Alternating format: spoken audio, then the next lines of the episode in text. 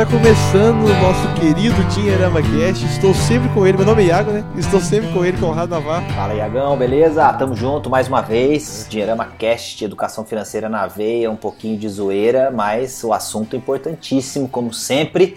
Vamos que vamos. Opa, estamos com ele também, Ricardo Pereira. Olá, Iago, olá, Conrado, tudo bom, pessoal? Mais uma edição do Dinheirama Cast, a gente aí chegando com tudo mais uma vez. Então, uma hora aí, 40 minutos, um pouquinho mais, um pouquinho menos, de muita informação e opinião de qualidade. Vem com a gente. Opa, e o episódio de hoje a gente vai falar sobre um tema mais sensível, né? Falar sobre Brasil que é a taxa de desemprego está caindo, mas está aumentando muito a informalidade. Então a gente vai falar sobre um pouco essas notícias e o que, que isso impacta né, na economia, nos seus investimentos. Então, bora pro papo.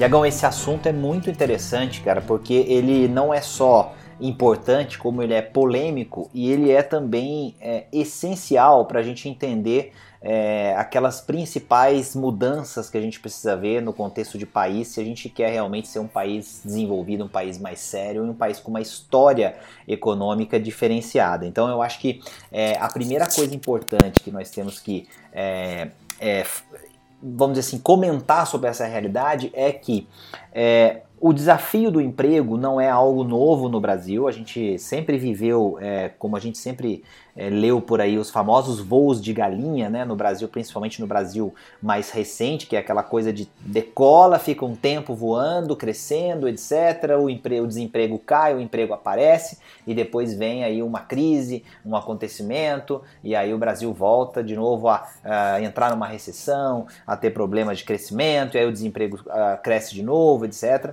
E a informalidade, que é uma coisa que muita gente comenta como se fosse um fenômeno relativamente novo e que ataca o Brasil só agora ou só recentemente, ele sempre esteve à espreita, principalmente por conta da dificuldade é, de você é, registrar, manter, é, ter e estimular o emprego formal tradicional como a gente conhece. Estamos falando de uma, de uma, de uma consolidação de leis trabalhistas, né, a famosa CLT que é lá da década de 50 no Brasil. Então é, é, é muito complicado, né? Claro que ela já foi sendo é, é modificada e ajustada, enfim, é, de diversas formas, com projetos de lei, com, é, enfim, com outros caminhos aí envolvendo os nossos políticos, mas de maneira geral, a informalidade ela é um reflexo também da dificuldade de você contratar e manter uma pessoa é, empregada dentro de um contexto como o brasileiro. Então acho que esse caldeirão ele é um caldeirão sensível e que ele não tem necessariamente uma saída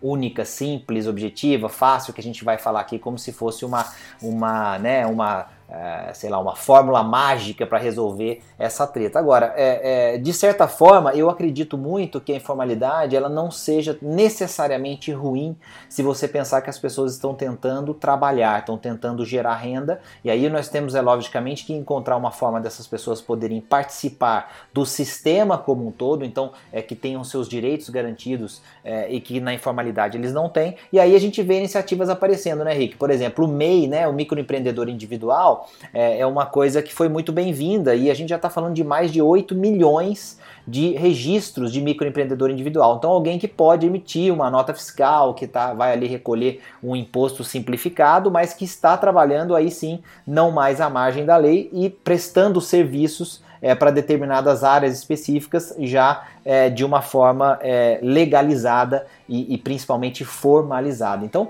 é, é, é um desafio, mas é, o brasileiro está tentando, né? E eu acho que esse é um ponto que merece atenção. E agora a gente tem que olhar para tentar fazer com que cada vez mais as pessoas sejam inseridas, cada vez mais seja mais fácil contratar, seja mais fácil manter funcionários e até mesmo demitir funcionários. Eu acho que tem uma dinâmica importante nesse contexto, né?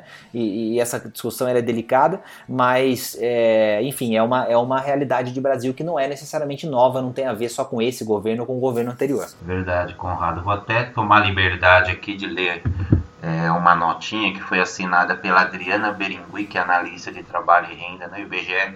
É, a gente está fazendo a gravação no dia que o IBGE divulgou né, esses dados aí relacionados a, ao desemprego. Né? Então, é, o que, que ela fala nessa nota? Que o perfil do mercado, então abre aspas, né?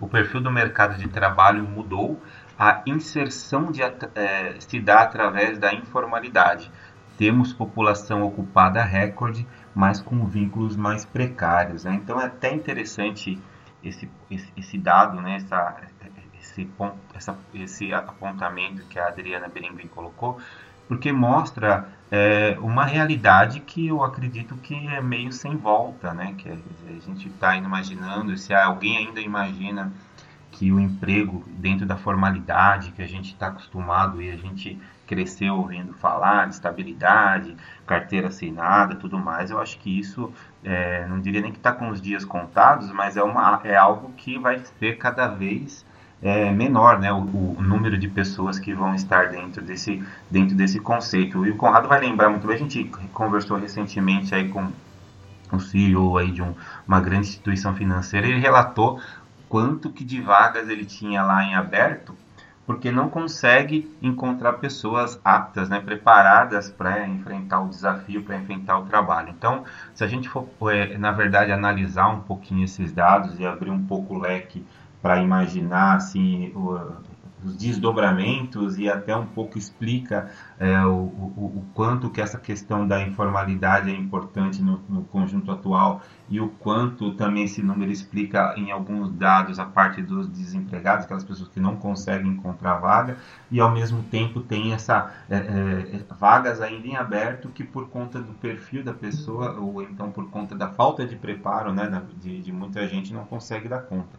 Então, é, é passa pela questão do desemprego, que é relacionada à economia, que é relacionada também com a falta de educação e preparo das pessoas aqui no Brasil. Então, é, a gente tem uma, uma mão de obra pouco qualificada, no momento onde a economia ainda patina, e eu acho que o que precisa ser feito, na verdade, é isso eu estou falando com relação ao governo e até, de certa forma, as pessoas comecem a perceber que esse mundo mágico do pleno emprego dificilmente vai acontecer pensando na formalidade. Ao mesmo tempo, a gente tem que ser grato né, por conta dessa nova economia, por conta dessas novas empresas que aparecem e principalmente a gente está falando aí de aplicativos, enfim, outras vertentes que surgiram ao longo do tempo que está oferecendo pelo menos às pessoas a oportunidade de conseguir um trabalho.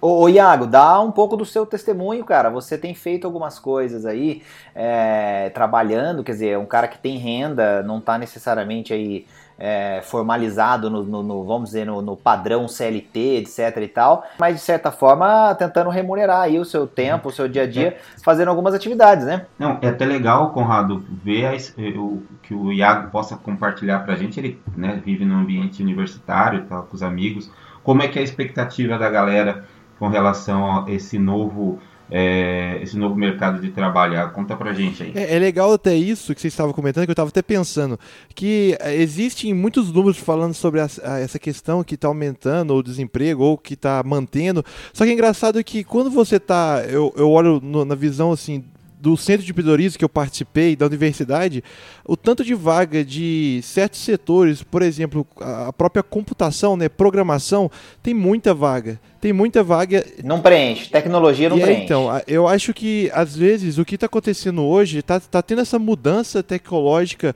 onde que algumas empresas estão necessitando de coisas que antes às vezes nem existiam, né? É, se você for olhar, sei lá, às vezes 30 anos atrás existia nem a função de programador, talvez, do jeito que é, que é visto hoje, né? Então, eu acho que existe essa transformação tecnológica está gerando essa questão do desemprego e está exigindo que você crie e você se especialize para poder conseguir emprego.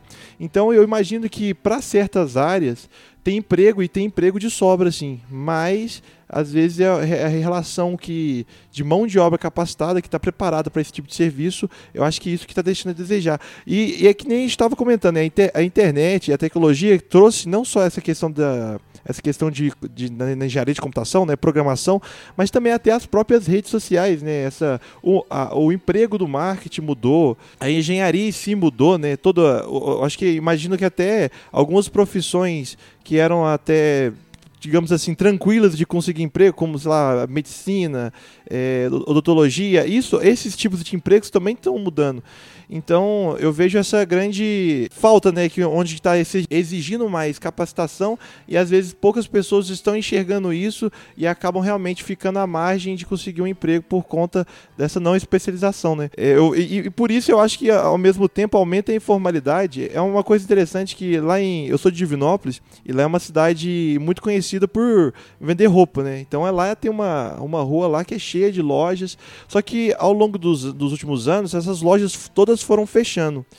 É, por causa da crise e tal, acabou, acabou fechando, muita gente foi demitida, e eu vejo que ao mesmo tempo o número de estabelecimentos de comida, ou até de é, pessoas que vendem, às vezes, churrasquinho na rua, algum hot dog, é, acho que é gente se virando ali para poder conseguir ter um trabalho, um emprego, e eu acho que a, a, essa questão da informalidade a, acaba se representando aí, né? Na falta de emprego por causa de, às vezes, uma economia fraca e, às vezes, é o pessoal as, fazendo o que consegue ali para poder sustentar e pagar as contas durante o mês. É, é fato que a gente tem um momento econômico frágil, né? Isso não é é também algo que aconteceu agora, né? A gente está vindo de um é, momento econômico bastante complicado, é, principalmente no fim do governo anterior, né? Considerando aí que era um governo Dilma, depois um, teve o impeachment e aí é, o, o, Temer assumiu, mas enfim, essa crise ela já vinha desenhada há um bom tempo, pelo menos ali desde 2014, 2015. É, então, assim, a gente vive um momento econômico muito complicado e aí o Brasil tenta é, justamente é, até um pouco da, da mudança de governo, da alternância de poder veio é, pelo anseio da população também no lado econômico, quer dizer, no lado de, de, de ver o país crescendo de novo, até por, por conta das oportunidades. Então, acho que esse é um contexto importante para essa situação que a gente está discutindo e, de fato, a tendência é que o Brasil melhorando, é, a gente vá notar, obviamente, uh, o surgimento de vagas para outras áreas com menos necessidade de especialização, como a gente está dizendo aqui, e esses indicadores oficiais de é, emprego, desemprego, é, de novo voltando para um uh, uh, cenário em que o emprego vai melhorar e o desemprego vai cair. Quer dizer, então o reflexo do, de um país crescendo, de confiança retornando às pessoas, que as pessoas voltam a consumir, a gastar, a financiar, enfim, a comprar mais bens é, mais caros, bens é, financiados é, de médio e longo prazo. Então, tudo isso obviamente vai gerar novas oportunidades de emprego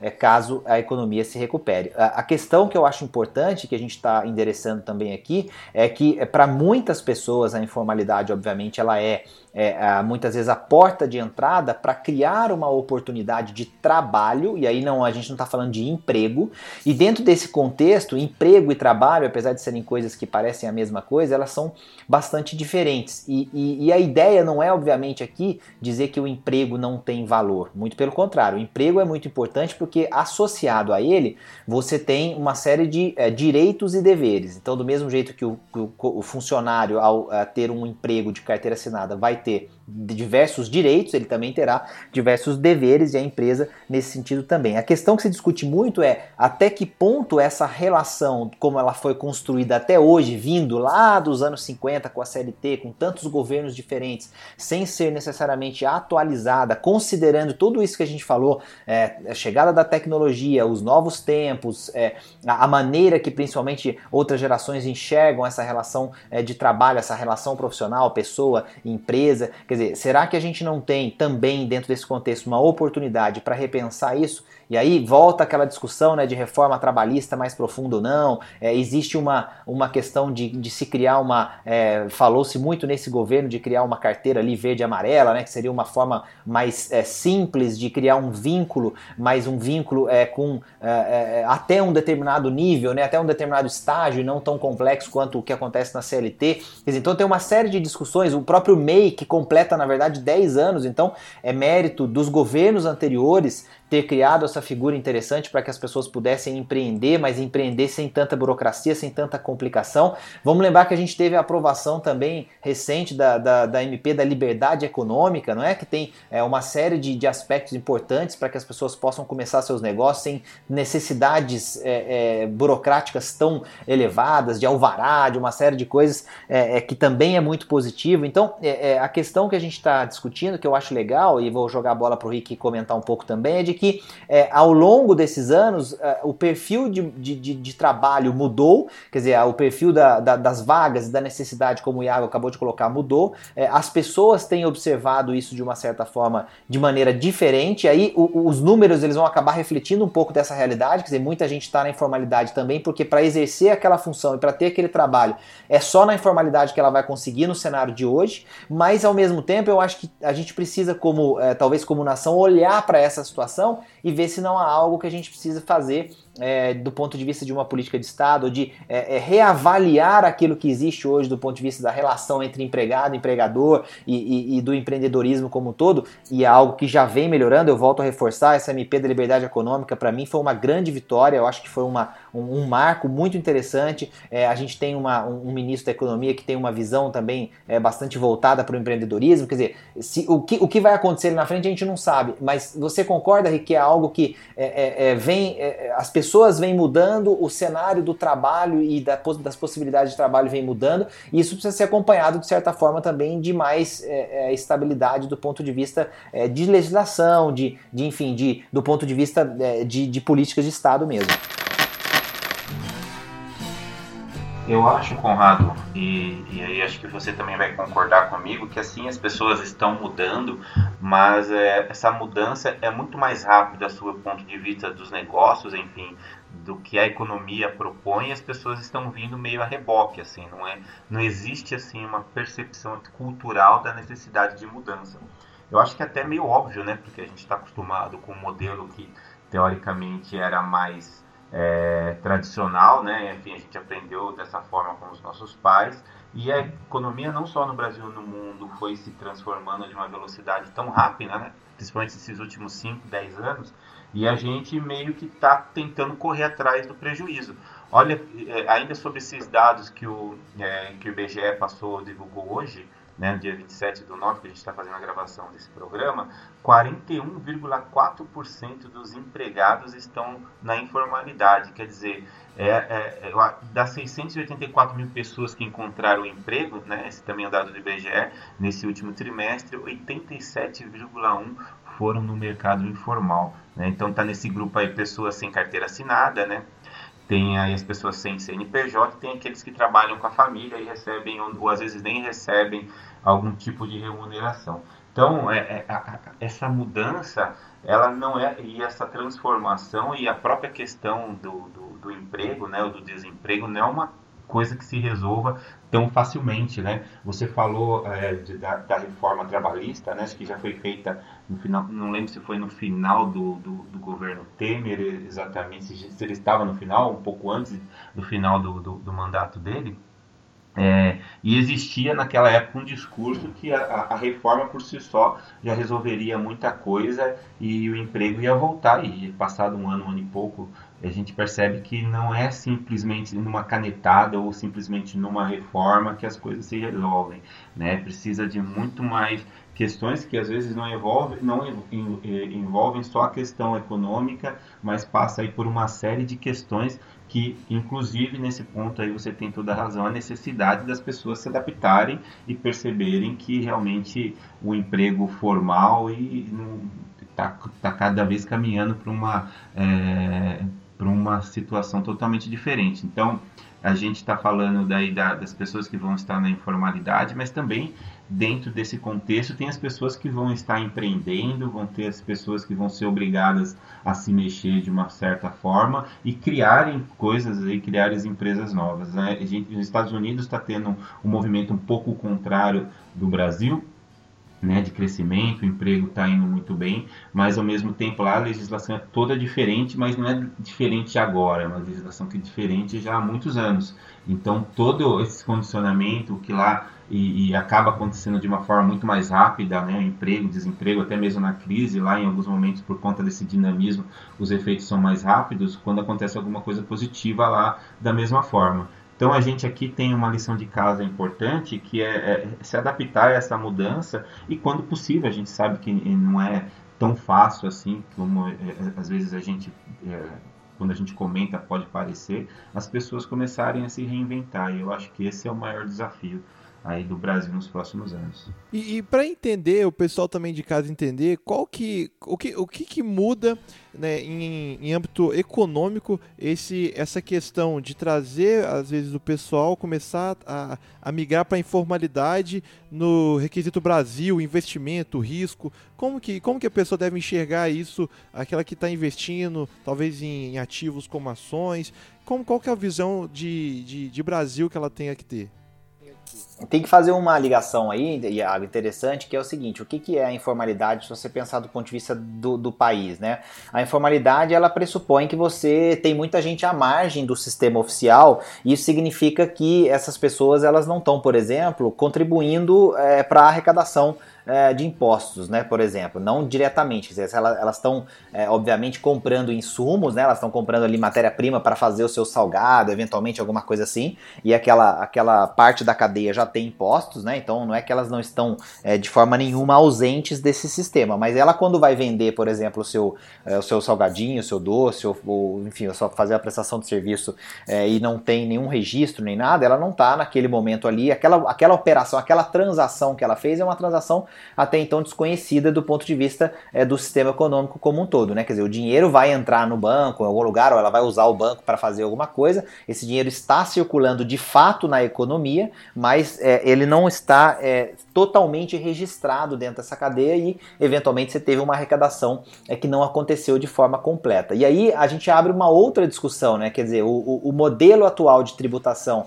dentro desse contexto, será que ele é inteligente? E muita gente já chegou à conclusão de que no Brasil não é, né? Porque a gente tributa é, bastante o consumo, né? E quando você tributa o consumo, é, o que acontece? Quer dizer, a, a, ideia aqui, na verdade, é assim, tributa o consumo, é, mas com um, um, uma tributação em cascata, né? Quer dizer, você não tem um imposto só na hora de comprar o produto, mas você vem com imposto por toda a cadeia de consumo como um todo, você acaba é, impondo uma, uma é, tributação muito pesada, principalmente para aquelas pessoas que têm menos renda, porque elas vão é, é, pagar praticamente a mesma coisa do que outras pessoas que têm mais renda, porque o imposto é sobre principalmente os produtos e ele vem durante toda a cadeia sendo é, tributado. Então, é, esse é um ponto, né? Abrir aqui uma outra frente, daria um outro podcast para a gente discutir, mas para mostrar como é que essas coisas são complexas, porque quando você está fora do sistema formal, de certa forma você sonega algumas, é, é, alguns impostos e isso te dá também uma vantagem competitiva em relação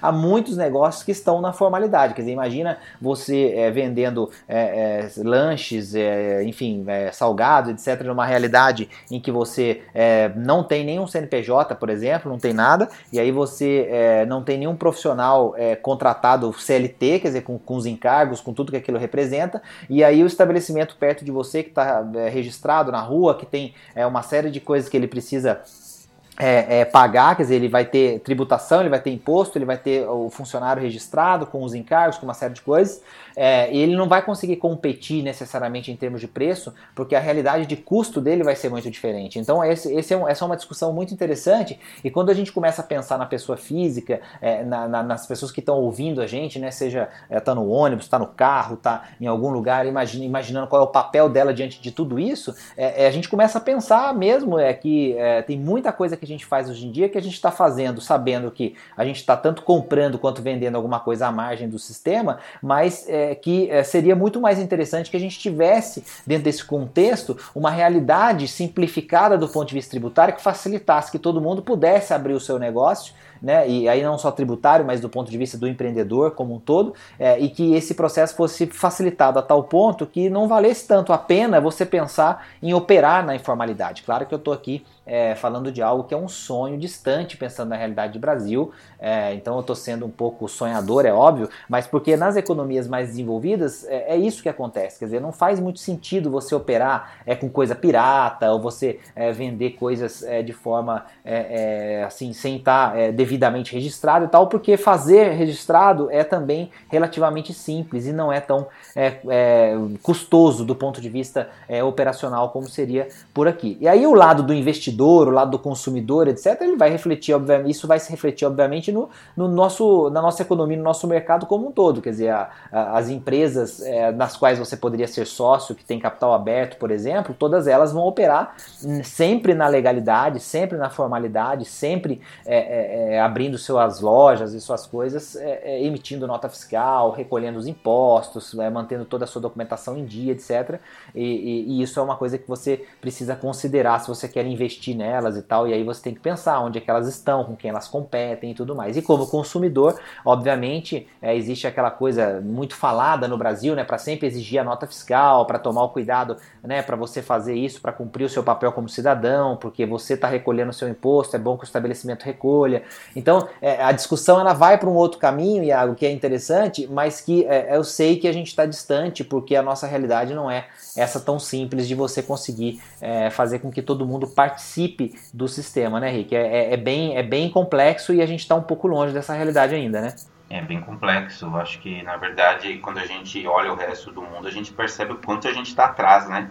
Principalmente quando a gente é, tem em consideração os desafios relacionados, como você vem falar, a questão tributária, a própria questão do desenvolvimento da nossa indústria e por aí vai.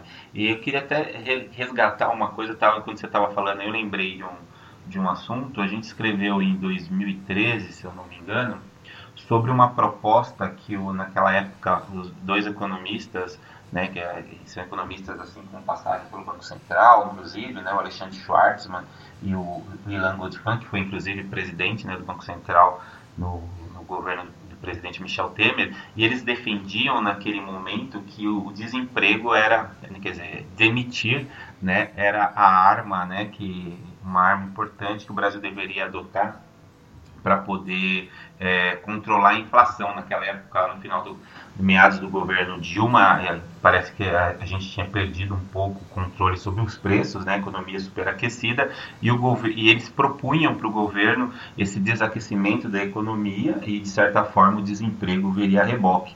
Então, é, veja como né, uma coisa vai ligando a outra, né, e como esse processo de retomada por, né, não foi até é, engraçado, porque a coisa acabou acontecendo meio que a contragosto, quer dizer, não foi uma, uma estratégia utilizada, né, a crise acabou pegando todo mundo meio de surpresa, mas acabou acontecendo e agora a gente está tendo todo esse trabalho aí desde 2014, 2015 para poder ver o país crescer de uma forma sustentável novamente. Então esse desafio importante que a gente tem pela frente passa muito pelo crescimento econômico, claro, passa por um monte de questões assim pontuais que precisam ser é, decididas, deixar o país mais atrativo para o investidor internacional, né? E aí passa, volta de novo esse assunto que a gente estava falando, né?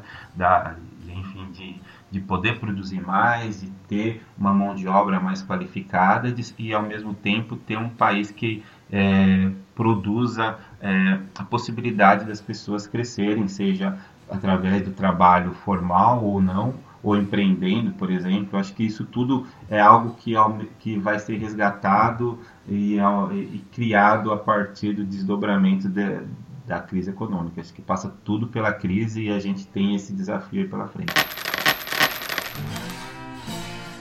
Em relação, é, até acho que até voltando em pontos que vocês já citaram, mas até é, entrando num resumo aqui, em, em, em, relação à expectativa de melhoria, expectativa de Brasil, o que, que vocês imaginam depois que saem esses dados, até depois de certas reformas também que estão sendo aprovadas, qual que é a visão que vocês imaginam para em, em nível de emprego, desemprego ou até melhoria no Brasil como um todo? Eu estou muito otimista, sabe, Águia? Eu acho que a gente nunca teve, é, do ponto de vista técnico, pessoas tão qualificadas em diversos, é, diversas áreas que envolvem a economia.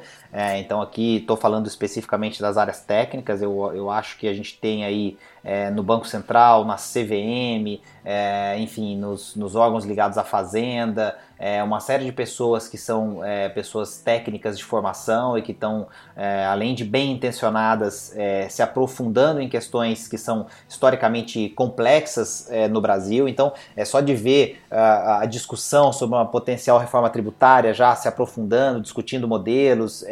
Eu acho que isso é bem positivo. A gente teve isso também nos governos anteriores, mas eu acho que a a, agenda política ela não era tão favorável assim, a gente tinha algumas prioridades que eram um pouco diferentes e também importantes, né? Eu acho que todo mundo deixou contribuições aí, legados relevantes, é, alguns é, mais no lado social, outros é, mais no lado é, realmente das relações internacionais e agora talvez um foco é, pela primeira vez um pouco mais é, form, forte, né? E mais realmente mais firme no que significa o, o, as bases de um sistema econômico mais robusto para o Brasil. Então, assim, eu tenho um certo otimismo em relação a isso. Acho que é, se a gente conseguir implantar um pouco dessas coisas na prática, né? E, o que são essas coisas, né? A reforma, por exemplo, da Previdência, uma reforma é, é, é tributária ou alguma coisa que seja feita nesse sentido. É, a gente tem a questão é, de você é, é, trabalhar algumas privatizações, é, enfim, tem um monte de coisas que estão na agenda que se saírem,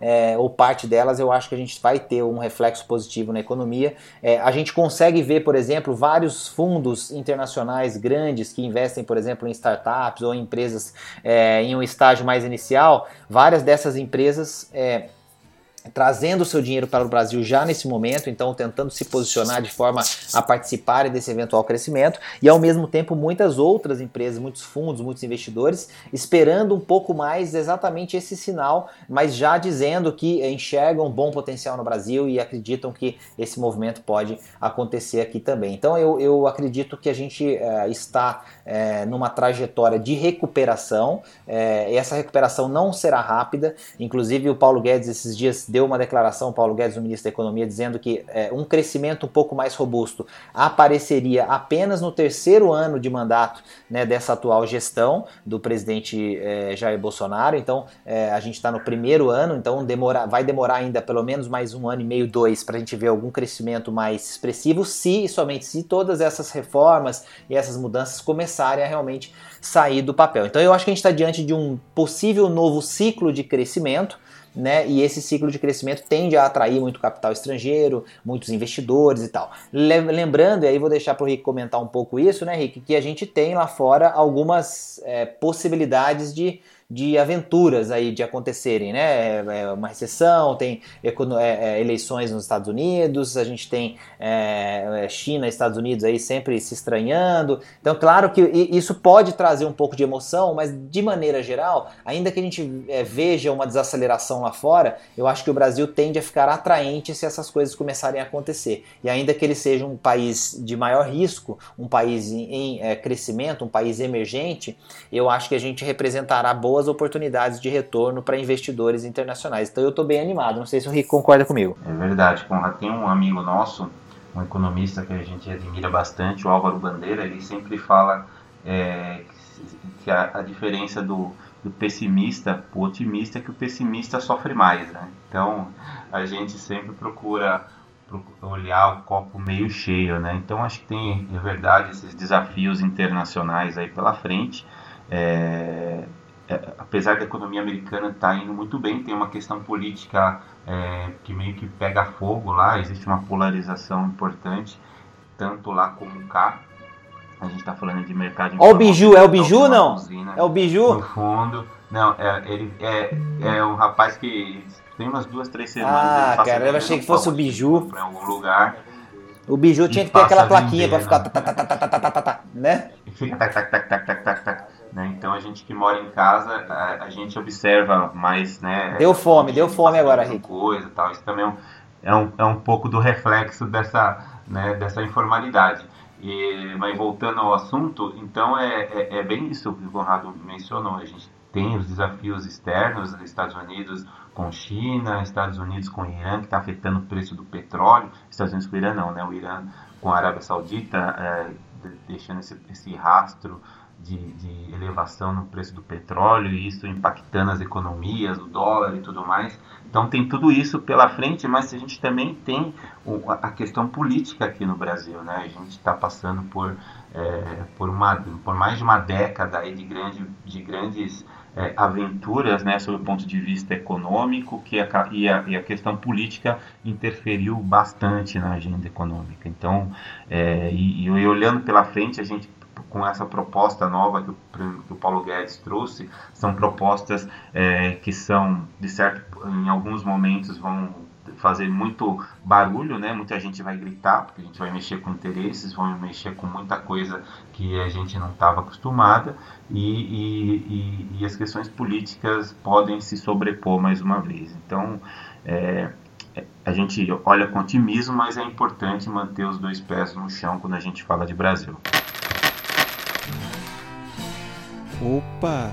E esse foi mais um episódio nosso vigésimo Dinheirama Cast da terceira temporada, falando um pouco aí mais sobre visão né, de Brasil, o que, que é, em relação ao emprego e é isso, até acabando aqui pro, pro Rico conseguindo comprar o pãozinho da, que acabou de sair lá é, na. Vou sair, vou sair correndo atrás é... dele. Boa, boa. Pego, vou pegar ele na rua de baixo. Deu fome, deu fome, os caras vão encerrar o podcast para comprar o pão. Boa, boa, é... gostei dessa, cara. Ah, muito bom, mas é legal. A gente falou de um assunto importantíssimo que, assim, daria para ficar falando por duas horas. Eu tá acho no que dia a dia das pessoas. É, né, eu acho que o mais legal é quem está ouvindo a gente até agora, que aguentou a gente até esse final, é, é, justamente refletir um pouquinho sobre tudo isso e vai procurar aprender mais, vai escutar outros podcasts, ler, é, buscar informação, porque isso é uma coisa que a gente precisa formar a nossa opinião mesmo, né? Até para a gente poder defender, não, eu tô otimista, eu acho que vai acontecer isso, aquilo, é, e a gente parar um pouco de viver numa bolha, né? Assim, de, de ficar discutindo muita ideologia, muito nome, é o político X com o político Y, é, é então assim, eu acho que a gente tem que é, é, lembrar que a gente está aqui no Brasil, a gente precisa que isso aqui dê certo, então se a gente tem alguma coisa positiva, a gente vai valorizar e a gente vai cobrar aquilo que não está legal. É, eu acho que esse é o nosso papel. E, e eu acredito muito que essa equipe econômica tem é, predicados, virtudes e, e qualidades que podem levar o Brasil para um novo ciclo de crescimento. Também acho que tem muita gente que fala muita besteira que tinha que ficar com a boca mais fechada. Mas eu acho que esse é o contexto, né? A gente precisa é, aprender também a, a, formar um pouco a nossa própria opinião. E eu acho que se a gente puder contribuir para isso um pouquinho com esse nosso bate-papo, é, eu acho que faz sentido. Agora corre para pegar o pão, Rick. É isso aí, então, concordando com você. E de uma forma ou de outra a gente vai ter que passar por essa por esse Brasil né, de 2019 e, e pensando sempre com. Que já acabou, né, Rick? A gente, frente, a gente né? tá em, 2019 já é, a gente tá em setembro. 2020 tem eleições, é, então. É. Eu ia brincar com você isso. A gente está em setembro de 2019 gravando esse episódio. 2019 já acabou. E eu já brinquei com umas pessoas aqui é, mais chegadas que 2020 também, viu, Rick? Porque aquilo, cara, é assim, não vai ser um espetáculo de crescimento, como já alguém já usou essa expressão no passado, né? Espetáculo do crescimento. É, não vai ser e, e, vai ter eleição de prefeito, aquela coisa toda, que hoje o tempo está um pouco menor, a bagunça dura menos, isso é uma vantagem. Mas assim, é, é um momento sempre muito é, cheio de, né, de tomar lá da cá e tal. Então, assim, eu, eu brinco que 2020 também, no fundo, já foi, viu, Rick? Então, assim, é, é quando o Paulo Guedes fala que é daqui a dois, três anos, 2021. é, ele já meio que já tá avisando a galera o seguinte, ó, deixa a gente trabalhar tranquilo aqui, porque esses dois anos vão ser de trabalho, depois a gente vai começar a ver um pouquinho de resultado. Então a gente tem que ter um pouco de paciência, mas é isso, o otimista sofre sempre menos, né? E ser otimista e ser pessimista dá no mesmo. Então vamos tentar ser mais otimista, né? É isso aí. Opa! E siga nossas redes sociais, canal do YouTube do Dinheirão, nosso Instagram, nosso Telegram e também aqui no, na sua rede, né, onde você escuta seus podcasts para ouvir sempre semanalmente o nosso Dinheirama Cast. E é isso. Muito obrigado, Conrado. Muito obrigado, Rick. Valeu, Tamo gente. junto. Valeu! Fui!